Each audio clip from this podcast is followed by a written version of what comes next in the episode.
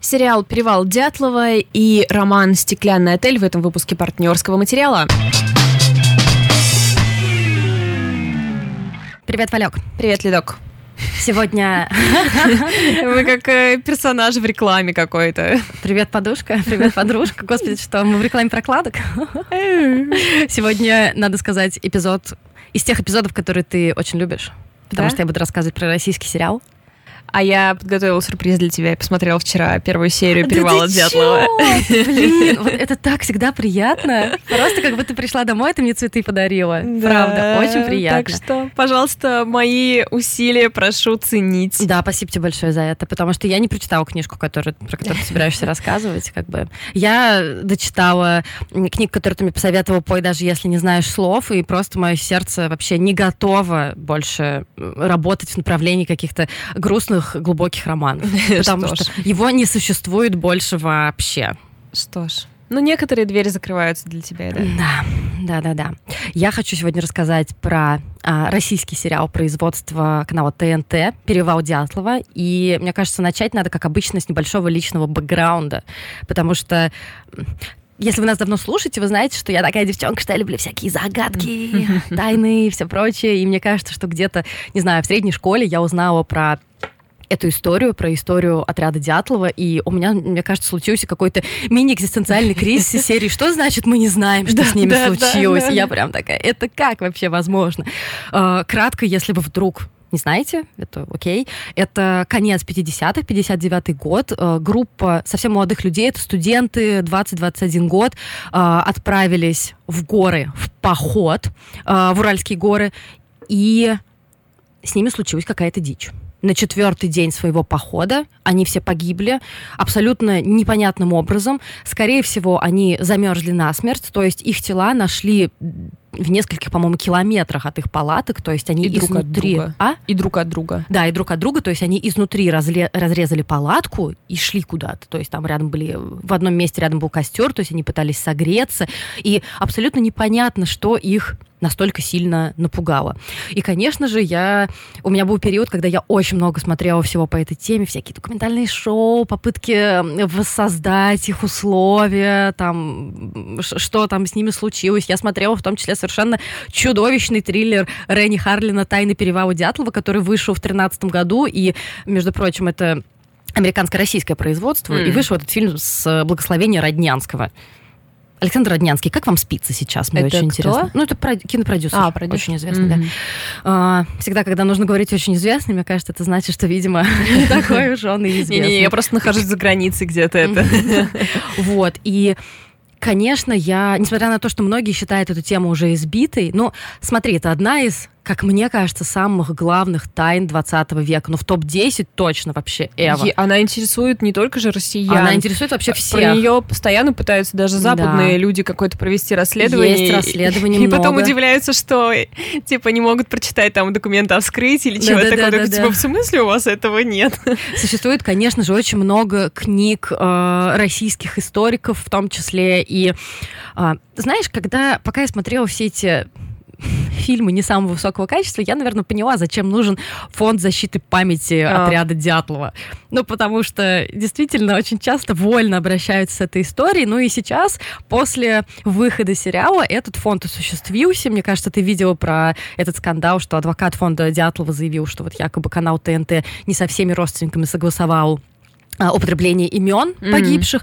Но, правда, он потом все понял, извинился, и стало понятно, что ТНТ все-таки поступили как молодцы, они со всеми заключили договор, то есть это была его ошибка была исключительно там из каких-то бюрократических проволочек, с м. кем-то там потеря коммуникации, с кем-то там он не договорился, не узнал. В общем, все молодцы. То есть Понятно. адвокат молодец, потому что он держит руку на пульсе, э, ТНТ премьер молодцы, потому что они все сделали по чести.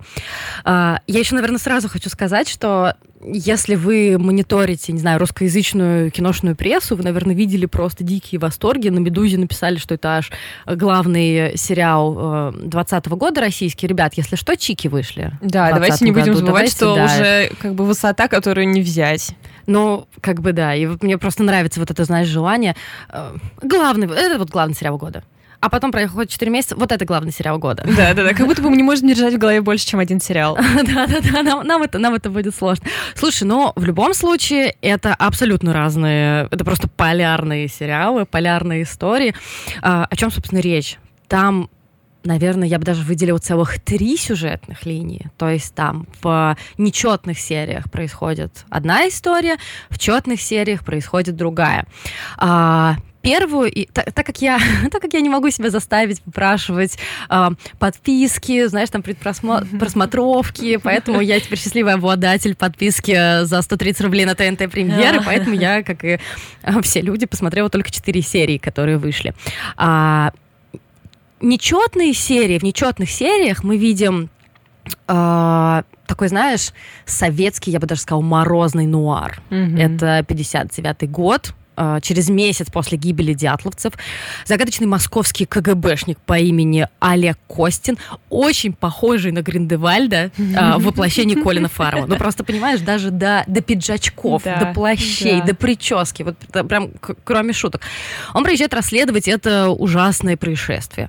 Он работает по принципу «вы меня не видели, но я здесь главный», и страдает от посттравматического расстройства, потому что это же 59-й год, все пережили только что ужасно ужасную кровопролитную войну. И я чуть побольше потом про это расскажу, к этому вернусь, потому что это одна из вещей, которых мне страшно понравились. Ну, то есть очень этого не хватает. Я прямо сейчас только поддерживаю, да. Вот. Он э, ну, ходит там, всеми руководит, всеми, все перед ним вытягиваются по струнке, он вроде как влюбляется в выписанного из Свердловска судмедэксперта Екатерину, которая оказывается вдовой его погибшего фронтового товарища. И вот это мне не нравится. То, что там потом еще будет несколько раз, то, что вот так вот немножко искусственно сплетают героев, что mm. оказывается, там этот знал вот этого, mm. и это как-то так нелепо переплетается. И, разумеется, они друг другу об этом не говорят, хотя mm. хочется сказать, что типа ну, это Эй, первое, ты, что... Так ты скажи, что ты дружила с ее, с ее мужем-то. Че сидишь-то? Просто не очень понятно.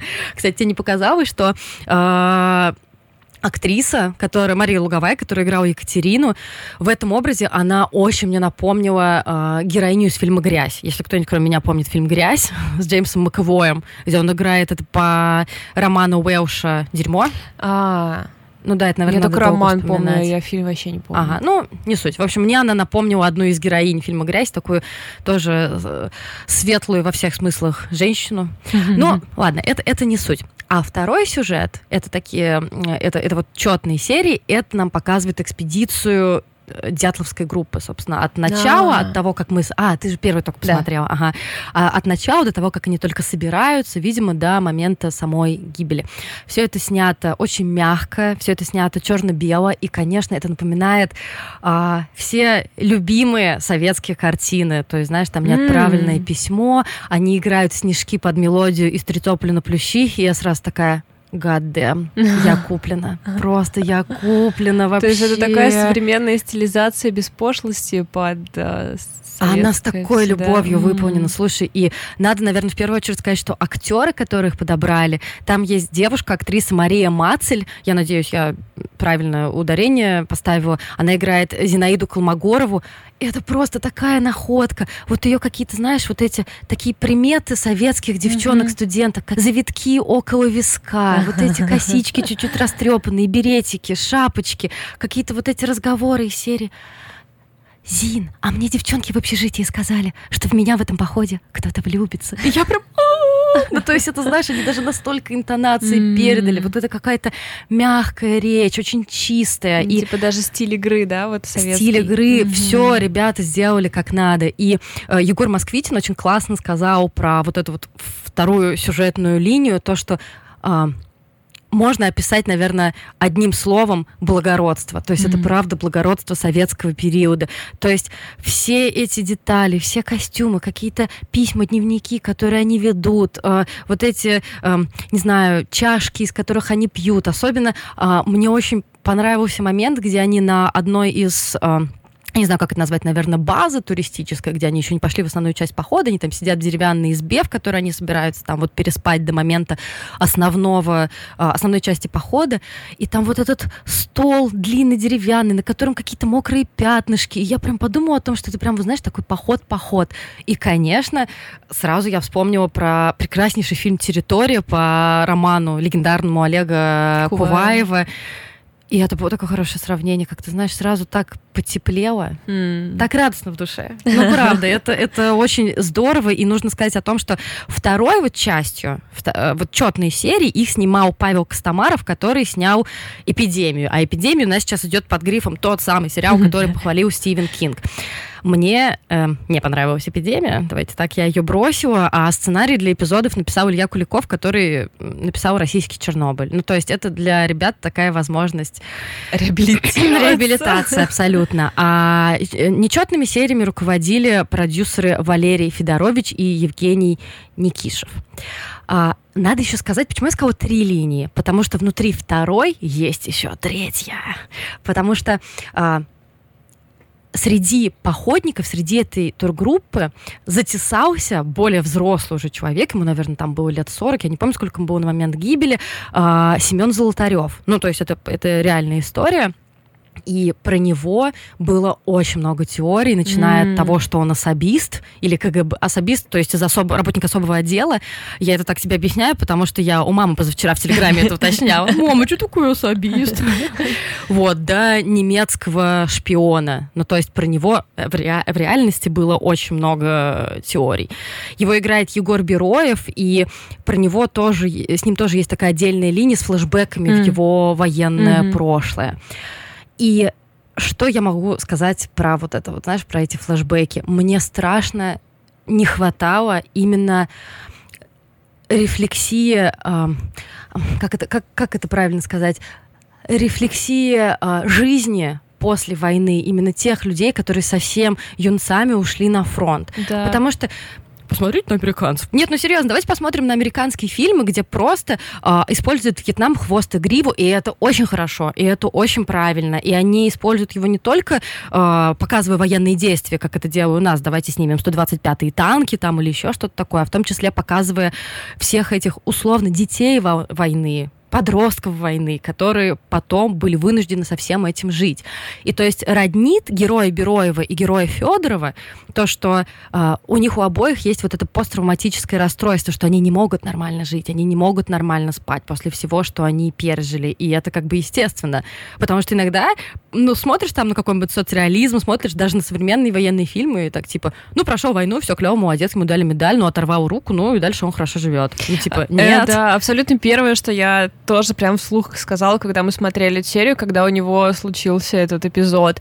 А, я тоже сказала, что наконец-то. Я просто постоянно об этом а, думаю, когда я тоже смотрю вот эти фильмы, я пытаюсь понять, почему же у нас нет ни одной книги, никакого исследования. Ну, то есть понятно, почему нет исследований. Уже и спросить-то, к сожалению, почти не у кого. Но как же жило-то это поколение? Не может быть такого, да, что американские военные вернулись с посттравматическим расстройством, а советские военные вернулись и давай строить, значит, страну под песни. Нет, конечно, они же люди все одинаковые. Почему мы не знаем, на какой травме это все выросло в итоге. И, конечно, а, раскручивая эту мысль, очень хочется, я не знаю, или фильм, или книгу, или какое-то более а, широко распространенное исследование о том, что в Советском Союзе происходило с бывшими военными, у которых это травматическое расстройство заходило настолько далеко, что мешало им жить. А я уверена, что таких было много. Вообще-то посттравматическое стрессовое расстройство — это одно из психических расстройств, которые не лечатся. То есть максимум, что его можно, его можно купировать. Это же абсолютно страшная вещь. Так и вот, как да. его купировали в Советском Союзе в 50-60-е, ну, типа, никак, наверное. Да. И я просто думаю, что со всеми этими людьми происходило? Вот То есть я... их отпекали в психушку, в лагеря? Куда? Слушай, не знаю, мне кажется, это люди, которые вырастили наших бабушек в итоге. То есть это да, поколение да, да. отцов, которые были абсолютно без башки. Ну, то есть в, с полным сочувствием говорю, но... Ну да, да. Ну, то есть мы знаем по фильмам западным, что такое, что это может что они могут причинить вред близким людям, не зная того, что они могут быть всегда там в панике, в ужасе или... Ну, то есть это может быть реально опасно жить рядом с таким человеком. Но я думаю, что это история семей. Да, слушай, я, может быть, э, мало об этом задумываюсь в аспекте именно Второй мировой войны. То есть у меня папа, он тоже ветеран войны, он прошел чеченскую, и, ну, тоже как бы он не вышел без потерь, скажем так, которые он осознает и тоже как-то работал mm-hmm. с, с ними. Но я, может быть, не задумывалась именно, знаешь, про эти отклики Второй мировой, потому что, возможно, мне повезло, и мои прабабушка, и прадедушка, которые оба ее прошли, но они вышли с меньшими потерями. Mm. Моя прабабушка, она была учительницей, и она просто ее вывезли в эвакуацию в Ковернино, в Нижегородской области, она там организовала школу, а мой дедушка, он был инженером, он занимался, ну, условно, мостами, потому что Нижний Новгород, Горький тогда город мостов, наверное, как многие знают, город рек, вот, и может быть, потому что они не были в такой прям, вот, знаешь, зоне военных действий, и поэтому я, наверное, об этом как-то не очень задумывалась, и, в общем, не знаю, и просто если вернуться назад к сериалу, ты понимаешь, как даже при всех его недостатках, о которых я, конечно, скажу позже, я не буду умалчивать, ребят, при всех его недостатках, то, что он сковыривает вот эту тему, и нам даже, людям, которые, ну, как бы никак практически не связаны с войной физически, да, есть о чем подумать, есть о чем задуматься. Да, это это всегда круто. Неожиданный свежий взгляд, хотя казалось бы, что еще можно. Ну, вообще... типа Вторая мировая, да. Да, да. Ну, и есть... просто даже его монолог за столом, где он говорит о том, что с обеих сторон были люди и все прочее, и ты думаешь, хм, давненько не было такого в нашем культурном пространстве, именно в, да, что была такая точка зрения. Абсолютно тоже запомнила момент э, эм, его разговора с э, судмедэксперт Екатерина приглашает его на обед к себе и к своему сыну, подростку, и там у них происходит разговор о том, что вот э, сын спрашивает, вы вот убивали? Он говорит, убивал, а как же, там, не жалко ли было?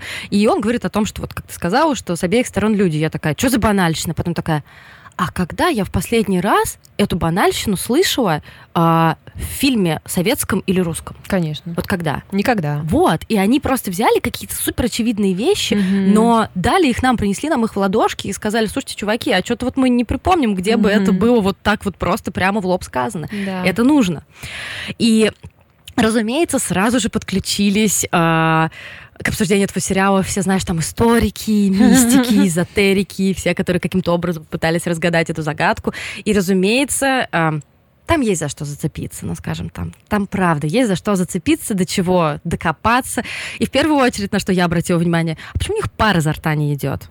Это там, блин, холодно. Ну, и да, особенно, да. когда они на вот этой высоте. Без шапок ходят. Без шапок. Да, а, да, да. Я думаю, тоже, да, сибиряки без шапки пойдут в горы. Они что, дураки, что ли? просто. Или, например, судмедэксперта, вот эта Екатерина, приходит в каком-то плащике. Я так, милая, это же январь. Или, нет, они пошли в январе, значит, это февраль, да. В марте. Да. Ну, а знаешь... Марте, ну, короче, блин, март холодный ну, месяц, да. С другой стороны, может, у нее нет зимнего пальто.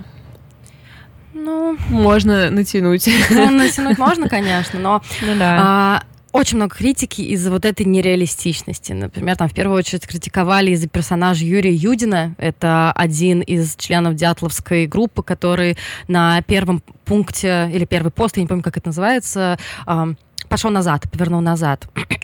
По сериалу он якобы, у него были какие-то, ну, полувещие сны о том, что все погибнут, очень было плохое предчувствие, из него сделали, знаешь, такого мистика. Mm-hmm.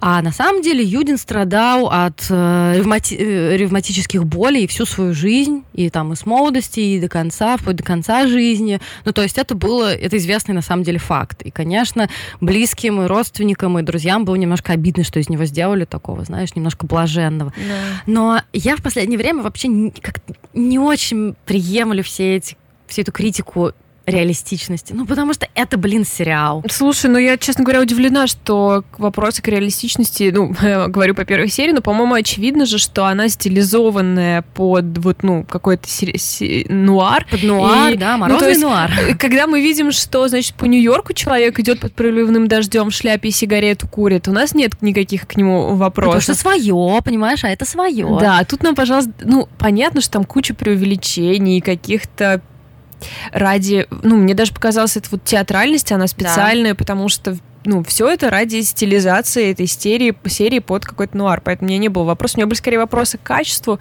как будто у них было 500 рублей на продакшн. Абсолютно, абсолютно была мысль о том, что почему нельзя было взять все деньги второго сезона метода и отдать их на производство Перевала Дятлова. Потому что вот знаешь, прям вот до, до скрипа в сердце я видела, как им не хватало денег. Да. И это было так, знаешь, это не то, что вот вы нищие и стрёмные, это mm. прям было грустно за них. Казалось, блин, чуваки, надо было чуть-чуть еще денежек раздобыть. Потому что, например, сцена, где флешбэк героя Бероева, Золотарева. Mm-hmm. А, это ты не дошла еще там во, втором, во второй серии это будет. Он там там, знаешь, омоложение, ну, ладно, Скорсезе уже стрёмно молодила, вроде как всем остальным не стрёмно. Через FaceApp. Да-да-да, ну, то есть, знаешь, у него какая-то поплывшая шея вот это, ну, то есть это, типа, супер странно выглядело. Ну, знаешь, даже в первой, в первой серии флешбэк какой-то фиолетово-зернистый явно не потому, что так задумано было, он просто какой-то весь синий, ну, и вообще мне картинка сама по себе казалась именно э, вот в нечетных сериях какая-то такая шумноватая. Да, да, да. И может быть поэтому очень много сцен в темноте, угу. ночью, в темных помещениях, может быть, чтобы это даже вплоть до зернистости выглядело mm-hmm. более уместно. Но зато вспомни, какая красивая сцена, где э, вот этот КГБшник, главный герой, к нему приходит э, Катя, судмедэксперт, и он сидит рядом с таким да, э, да, да. полукруглым окном, огромным. В библиотеке, и я прям, да. вау, очень красиво. это очень красиво выглядело. И, конечно, придирается ко всяким, ну, типа таким игривым деталям. Я не заметила, что во второй серии будет молодой Ельцин. Я, если честно, потом это прочитала, но, ну, как все пишут, потому что там будет э, момент в университете, знаете, где они там согласовали поход, ура, и подходят там к Дятлову, подводят какого-то молодого человека и говорят, вот, это Боря, там, он хочет с нами в поход. А он такой, мест нет, все, у нас уже укомплектовано под завязку. И потом только я прочитала, что это, типа, молодой Ельцин. И я так, ну, Но... Ну. окей. Да, не обязательно. Ну, может быть, забавно ради ну, мне, в принципе, мне, мне, в принципе, это было ок. Но, знаешь, так забавно разница между вот этими четными и нечетными сериями, хотя, по сути, там же месяц прошел всего. Ну, то есть нечетные серии, где э, вот главный герой, наш советский агент Купер, только без такой, знаешь, завидной открытости к потустороннему, это что-то такое, не знаю, опять вот мне хочется вернуть, что это какой-то магический реализм, но есть вот там что-то такое.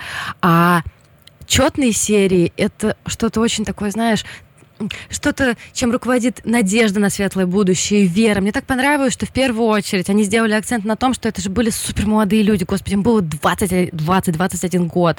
Это же просто дети, которые э, абсолютно чистые сердцем и душой. То есть это у меня на весь мой бэкграунд соцреализма это легло так, что я даже слезу пустила э, несколько раз. Ну, то есть я же, типа, у меня детство все прошло там на Гуле Королеве, четвертая высота, Королевой, четвертая высота и все прочее. И то есть это абсолютно, абсолютно какие-то разные истории. А из-за того, что в, чё, в нечетных сериях такой вот магический реализм, поэтому даже сравнение с Гриндевальдом вызвало у меня улыбку, но не, не такое, знаешь, типа ГГГ, какой тупизм. Это даже мне показалось уместным. Да, ну, не знаю, мне кажется, он, конечно, там такой пафосный и надутый, но это ну, очень... Надо быть таким, он очень, КГБшник. Очень, да, гармонично это все выглядит. Единственное, что меня бесит в наших русских сериалах, так, о, я переучила Валю.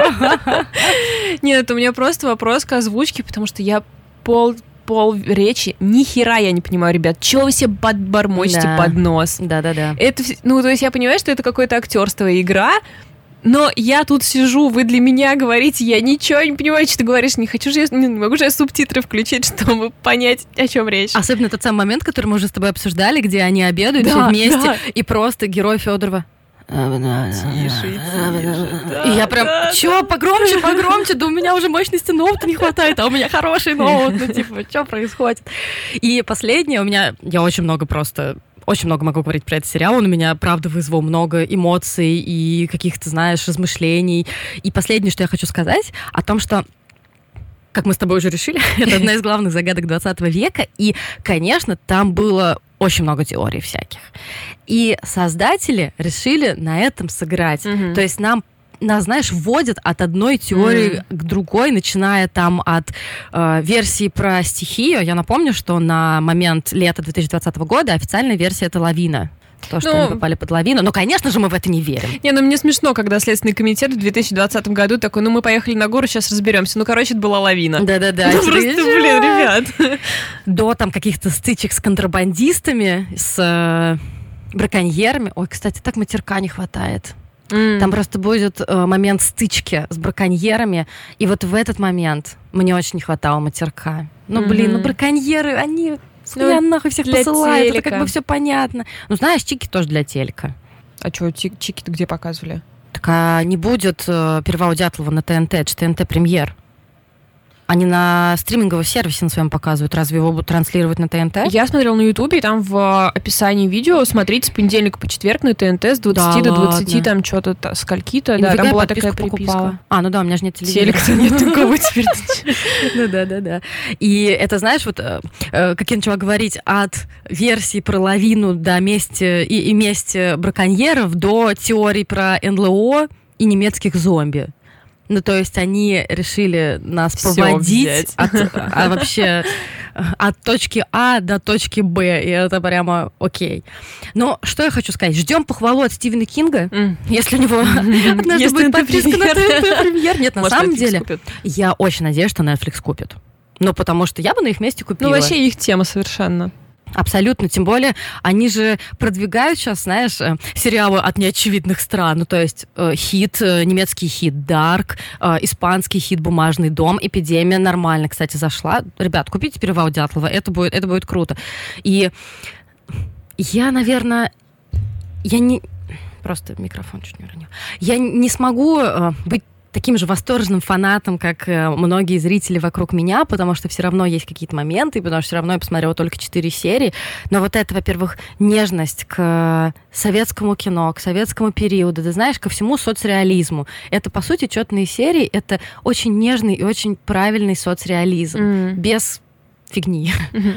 Вот. А во-вторых, когда, ну, сразу, когда я поймала себя на мысли, что это похоже на территорию, сразу же, конечно, мое сердечко дрогнуло. Поэтому, ребят, если вы хотите, кроме шуток, интересного российского сериала по нашему историческому бэкграунду, то это то, что нужно. Серии, правда, не оторваться. Ну, то есть я посмотрела сначала первую, которая, знаешь, такая запрягает немножко подольше, а потом со второй по четвертую просто без передышки. М. Ну, потому что там разгон, он просто идет от серии к серии все круче и круче, поэтому «Перевал Дятлова», ТНТ «Премьер», если вы а, посмотрели уже или планируете посмотреть, приходите к нам в комменты в Инстаграм или ВКонтакте.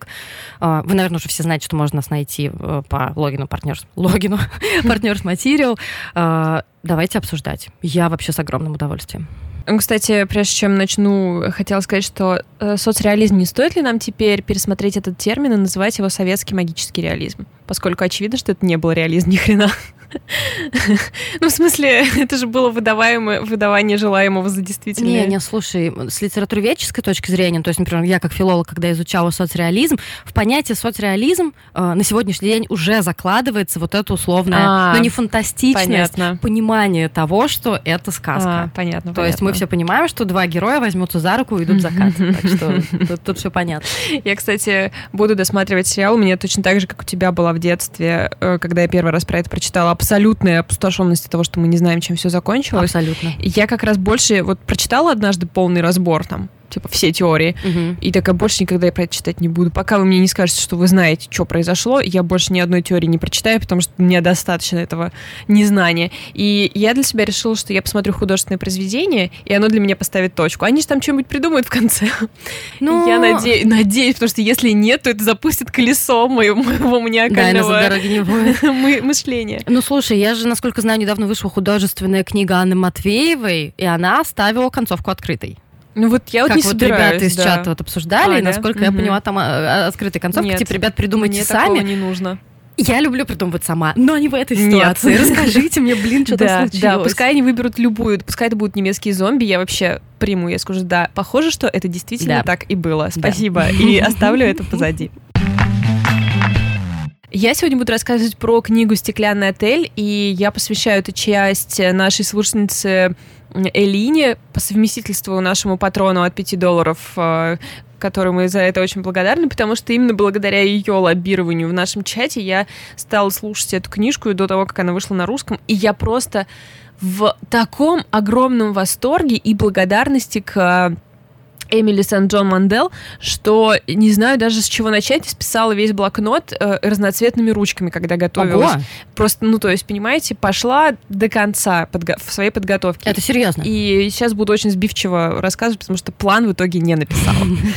А, Зато он красивый. Да, зато красиво выглядит, да, можно будет сфотографировать. А, Я думаю, что это будет лишнее, но все же скажу, что Мандел мы знаем по ее роману, по четвертому ее роману «Станция 11», Мгм. который был просто огромным хитом.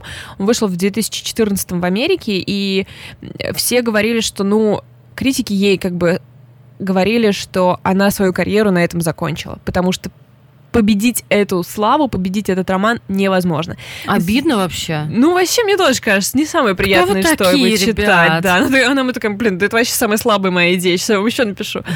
А, но забавно, что, в общем, а, сюжет станции 11 — это история о том, как почти там 99% людей умерло от гриппа, очень сильного, Ау. нового гриппа. М. И, Ничего не напоминает, на нет. останках да, цивилизации построила новую.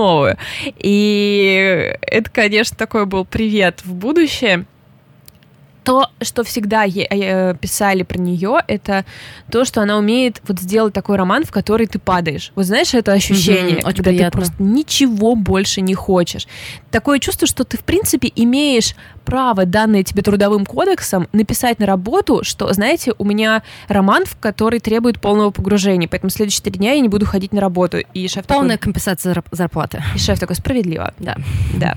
Вот она умеет писать такие романы. И сейчас, когда у всех есть проблема с тем, чтобы вообще сосредоточиться, хоть на да, чем-то, да, кроме да. новостей. Да, то есть ты просто как сумасшедший. И у нас еще в меньшей степени, чем на Западе, где просто все там уже довели себя до нервного срыва э, с слежением за выборами. Ну, в принципе, мы тоже следили за их выборами, раз других развлечений нет.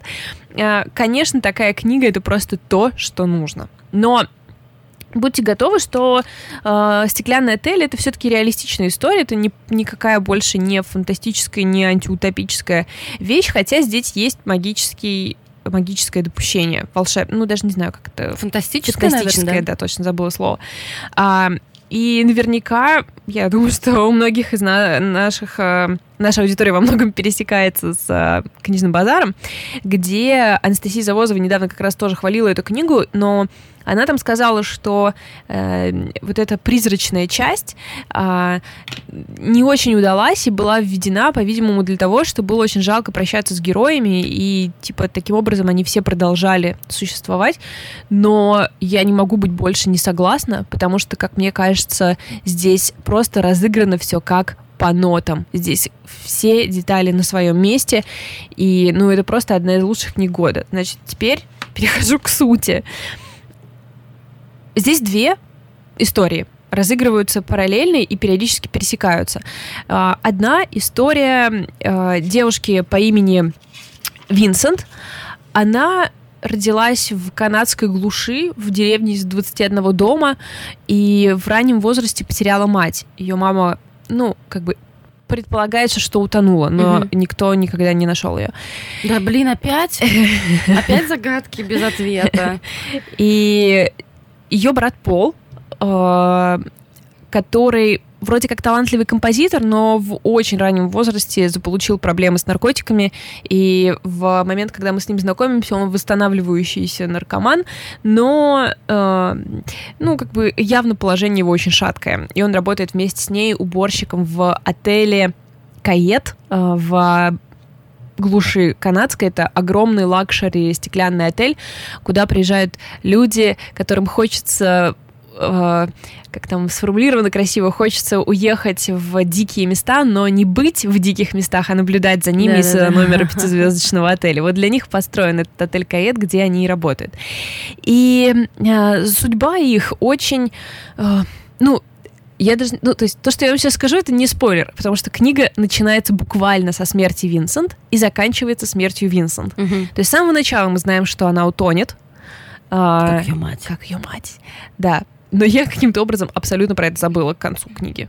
Так И что... расстроилась, да, в конце? Да, я такая, о нет! А потом такая, ой, подождите-ка, я же знала, что это случится. И, в принципе, вся книга с этого начинается. Когда мы знакомимся с главным героем второй сюжетной линии, Джонатаном Маккейтисом, нам сразу говорят, он умрет в тюрьме.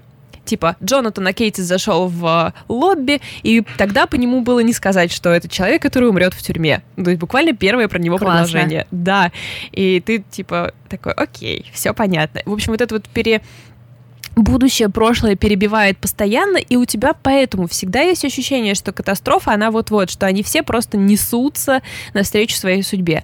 А Кейтис э, очень богатый, он владеет отелем Кает, а также он э, инвестор, но также он эм, как это, мошенник, он про, проворачивает эту Аферист. аферист, да, он проворачивает аферу, как она называется, Понци, аферу Понци, когда ты когда э, создаешь фонд, Мгм. значит, что надо делать? Создаешь фонд, Доставайте ручки с блокнотами. да, создаешь фонд, к тебе инвесторы несут деньги, Мгм. которые ты, по идее, должен инвестировать. А ты их забираешь себе, а всем остальным, ну, как бы, а всем инвесторам эти выплаты ты платишь из, соответственно, вот этих же, ну, то есть тебе пришел инвестор А и инвестор Б. Из денег инвестора Б ты инвестору А платишь немного ежемесячных выплат, которые, как он считает, это вот деньги, которые как процент с его вклада.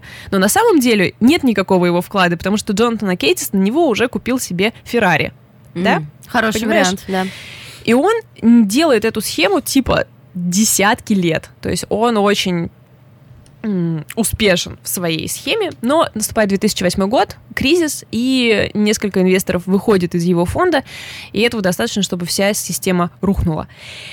А, и все, что Мандел делает в стеклянном отеле, это такая иллюстрация многослойности мира и общества, что он- оно весь, все наше общество, оно разделено вот на эти слои, и ты можешь совершенно не заметить, как ты из одного переходишь в другой, из бедности в богатство. И это, казалось бы, два совершенно не связанных между собой мира, да? Ты никогда...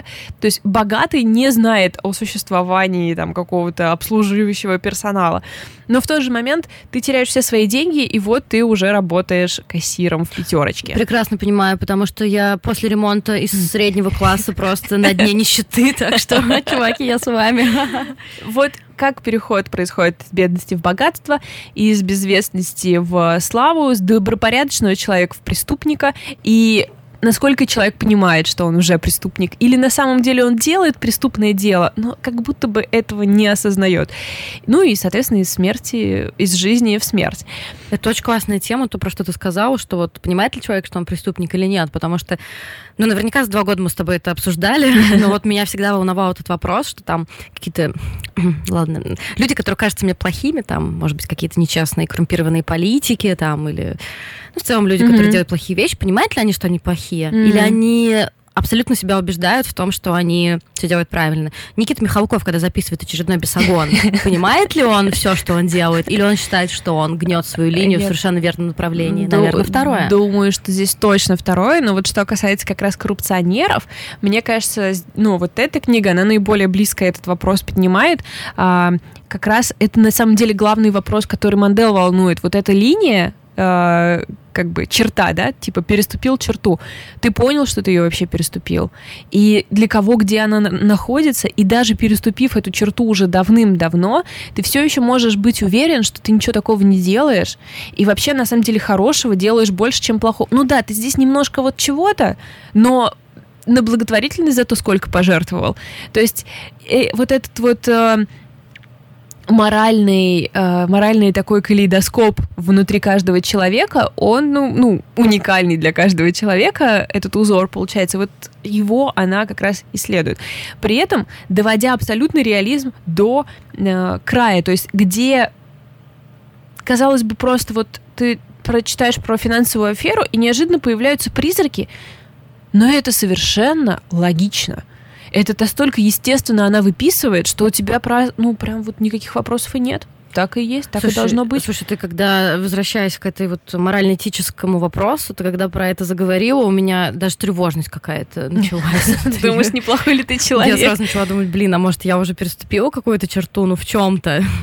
Я про это не знаю. Ну, короче, каждый, видимо, наша задача каждый день спрашивать себя, не мудак ли я. Это правда. А, литература нас этому учит. Ну вот, наверное, если обобщать, то в целом «Стеклянный отель» — это такая э, роман о человеческом эгоизме и насколько далеко он может простираться, что даже хорошие люди, ну, например, Винсент, очевидно, положительный персонаж, нам во многом ее жаль, она вообще сильная девушка, она, ну, она старается как может. И все же в какой-то момент мы понимаем, что одна свое удобство и безопасность выбрала вместо того, чтобы внимательно присмотреться и увидеть какие-то плохие вещи. То есть где-то в какой-то момент ей нужно было остановиться и сказать, так, секундочку, что конкретно происходит? Но Винсент подумала, нравится мне моя жизнь, и сделала вид, что ничего она не увидела.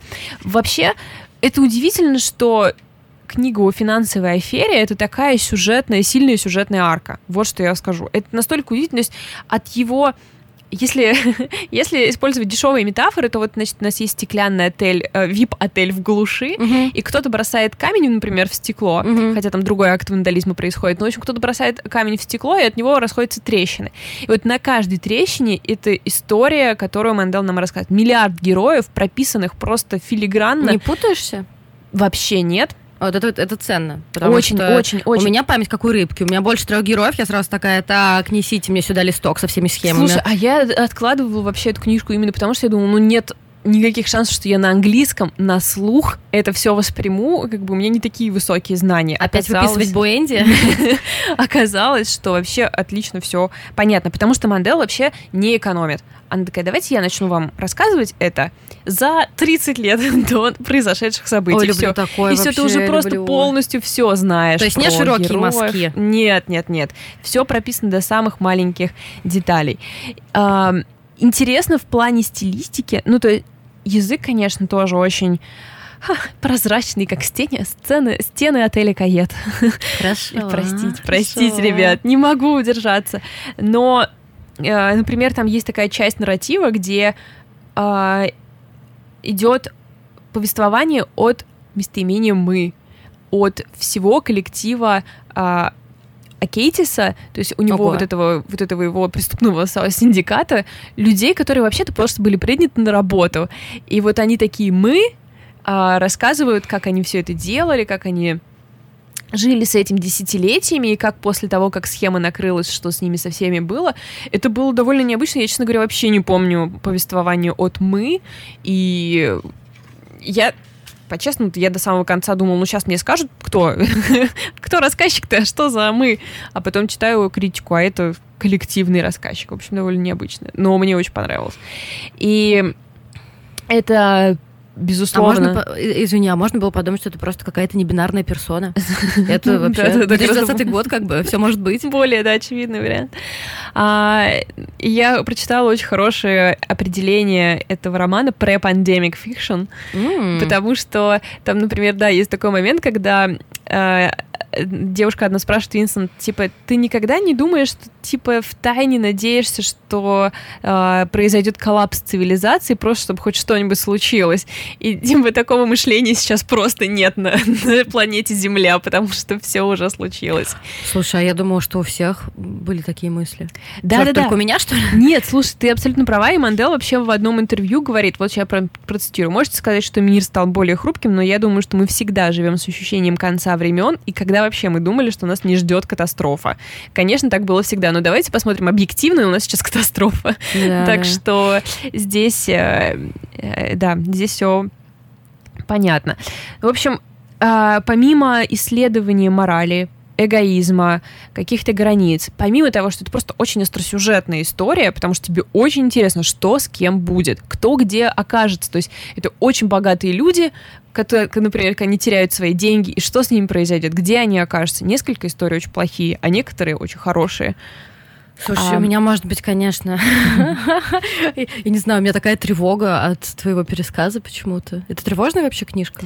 А, Нет, потому что Реально абсолютно, вот ты так описал, абсолютная хрупкость ощущается да, всего. Да, да, да. Ну, конечно, ты сразу понимаешь, что все будет, ну, все рухнет.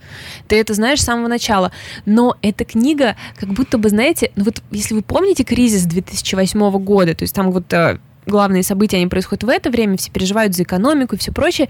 И ты сейчас как бы из эпицентра чумы читаешь это такой, ну, что ж, деньги, они не нужны. Мы тут уже живем без них. Да, да. Так что, э, не знаю, для меня она не была тревожной, а главное, что в ней есть, это вторые шансы. Вот это еще одна тема, которая, наверное, для меня была э, на первом месте, даже важнее, чем вся эта мораль, даже важнее, чем сюжет, который ну, правда поглощает тебя. Хотя, казалось бы, ну, вот он такой состоит из множества маленьких сюжетов, и как бы тебе может быть сложно иногда погрузиться в такую книгу. Но здесь нет.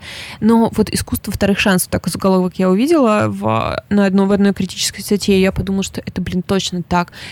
Почти все герои получают вторые шансы. Да, и даже... кроме тех, кто умер в самом начале делаю таинственное движение головой. А, все, я, я все поняла. Да, я то есть... разгадал все спойлеры.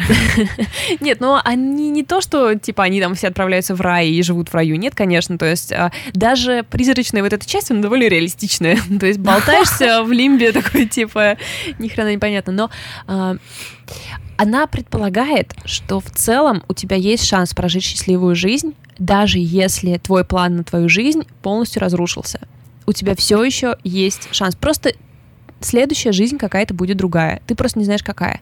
Там есть момент, э, Винсент в самом своем, скажем, успешном периоде жизни она сомневается вообще насчет того, что она заслужила этот успешный период жизни, и она часто развлекается тем, что конструирует от какой-то точки, где что-то произошло с ней, как бы альтернативно могла развиваться ее жизнь. Я думаю, мы многие Постоянно балуемся такой так да, историей, да. типа, как далеко ты можешь зайти. Для фанатов станции 11 она э, так, типа, вот сегодня читала статью про грипп из Джорджии, типа, а что бы, если это стала страшная пандемия, пандемия, которую никто бы не смог остановить, и все бы население умерло. Ну, общем, это такой а, привет фанатам. А, короче, надо тормозить мне уже, но это, а, это одна из лучших книг, которые я прочитала в этом году. То есть это, это не хуже станции 11, критики могут идти в жопу. Да, вообще могут идти в жопу. Ну, то есть это две разных э, совершенно книги. Ну, по силе воздействия. Я не знаю, я не готова читать станцию 11 в 2020 году, так что если вы ее не читали, ну, то есть слишком еще не, не ясны последствия коронавируса да, кризиса, да, да. да я это... не хочу читать это как нашу инструкцию к выживанию. Это, знаешь, это точно так же, как я перестала играть в мою любимую э, мобильную игру Plug Inc. Я просто не могу, я очень ее люблю, но я не могу себя заставить в нее играть, вот тут, видимо, то же самое. Да, будем на безопасном берегу, тогда поговорим да. об апокалипсисе. Здесь э, вот этот э, как раз необходимый необходимое погружение в реалистичные, очень интересные истории из мира, который пока нам ну, часто недоступен, потому mm-hmm. что все-таки это такое а, препандемическое действительно время, великолепный стиль и просто масса фраз, которые ну, буквально на афоризмы ты можешь разобрать. Какой-нибудь герой левый вообще случайный, походе бросает что-то, и ты просто такой сидишь, блин, нормально бы смотрелась, как татуировка на ребре такая. Напишу много помады на зеркале в коридоре. Да-да-да. А, вот у нас эта книга вышла только что в издательстве «Инспирия», новеньком, а, свеженьком издательстве, и уже едет ко мне почтой, так что... Mm. То есть ты ее решил в бумаге приобрести? На русском языке я хочу прочитать mm-hmm. и еще раз, Круто. и дать э, дайте близким мне людям, пускай тоже прочитают. В общем, мировой финансовый кризис, призраки, любовь, успех, наркотики, тюрьма? богатство, бедность, тюрьма. Все темы покрыты. Сумасшествие, что еще старость, э, э, искусство, секты, секты, no. Не буду читать. на, да, на этом, на этом все. Прежде чем мы с Лидой начнем записывать часть, которая предназначается нашим патронам, я напомню, что у нас есть Patreon, и если вы хотите получать от нас еще полчаса, ну, поменьше, может быть, ну, когда э, как. Когда как, да, контента. Также мы раз в неделю делаем рассылку со всякими интересными новостями из мира кино и литературы мира кино и литературы. И еще мы раз в неделю собираем плейлист. И получаем от этого огромное удовольствие. Да, просто. это супер идея была. И что еще мы делаем? А, ну пока все. Ну, у нас еще кое-что там в загашнике Ну, как обычно, еще очень много планов, которые непонятно, когда мы реализуем. Да. В общем, Ну, присоединяйтесь к чат, нашему... чат, ребят, конечно же, чат. Присоединяйтесь даже к... А, клубы. Клубы, да, вообще. Книжный, кни- книжный книжный клуб. Вы что сейчас читаете? Мы Алексея Поляринова А. читаем риф в конце ноября будем обсуждать. А мы смотрим Винтерберга еще по одной. М, Я видела, да, что многие плачут у нас в чате после Да, этого да, фильма. Зас- Киноклуб партнерского материала. Заставляем людей плакать. Да. Э, Вот. Так что вот вы можете это сделать. И спасибо ребятам, которые донатят нам больше, чем 5 долларов. Все наши бонусы доступны от одного. Поэтому это исключительно жест воли. Да, да, да. Отдать нам пятерку. А, Алине, Марии Шабановой и Лене Хашаевой большое за это спасибо. Даже если вы не наш патрон и не донатите нам 5 долларов, мы все равно вас любим, внимаем и надеемся, что эта неделя пройдет у вас отлично. Что еще нужно сказать? Мы действительно очень вас любим, ребят. Да. Пусть все будет хорошо, больше вам хороших книжек, и вот. Приходите поболтать в Инстаграм, Да? и чтобы у нас было connection. Connection. Всем спасибо. Пока. Пока-пока.